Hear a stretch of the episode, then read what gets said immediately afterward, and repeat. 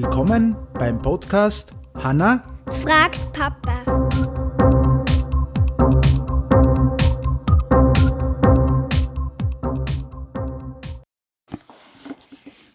Hallo, Hallo? schon wieder eine Frage heute. Leider. Naja, leider. Äh, so ist es jetzt auch nicht. So, was ist deine Frage? Wie werden Mikrochips hergestellt? Wie werden Mikrochips hergestellt? Das ist ein bisschen eine, tricky Frage, weil das ist ja gar nicht so, einfach zum, ähm, zum Beantworten.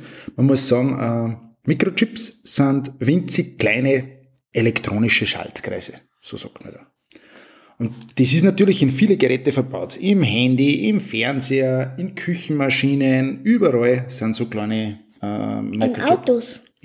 Auch in Autos, kleinere oder größere verbaut. Das Grundsätzliche ist bei einem Mikrochip, man braucht äh, zunächst Silizium. Und Silizium stellt man aus Sand her. Also eigentlich Quarz oder Quarz ist dann Sand oder ist, ist Sand, so in, in dem, was mir.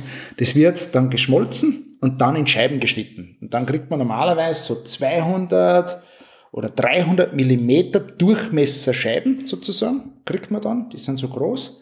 Äh, wir verlinken dann auch äh, ein Video von Infineon, die erklären das ziemlich gut, ja, wie das passiert.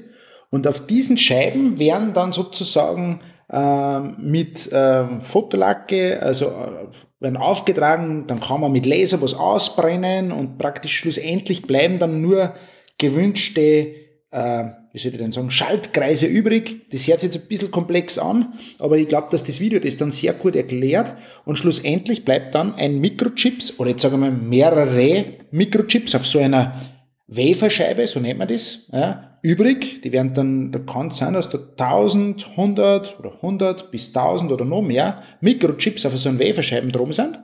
Und die werden dann, gibt man normalerweise in irgendein Gehäuse ein, dass man es schützt vor Beschädigungen oder äh, dass man es auch dann anschließen kann und mit anderen Geräten verbinden kann.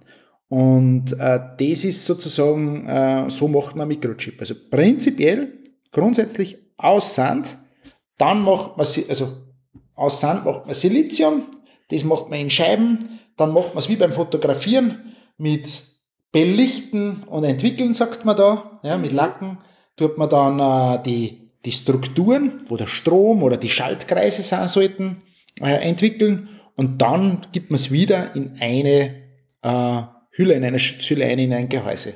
Und so erstellt man prinzipiell ähm, Mikrochips. Ah. Okay? Mhm. Dann wünschen wir euch noch alle einen schönen sonnigen Tag und bis zum nächsten Mal. Ciao! Tschüss.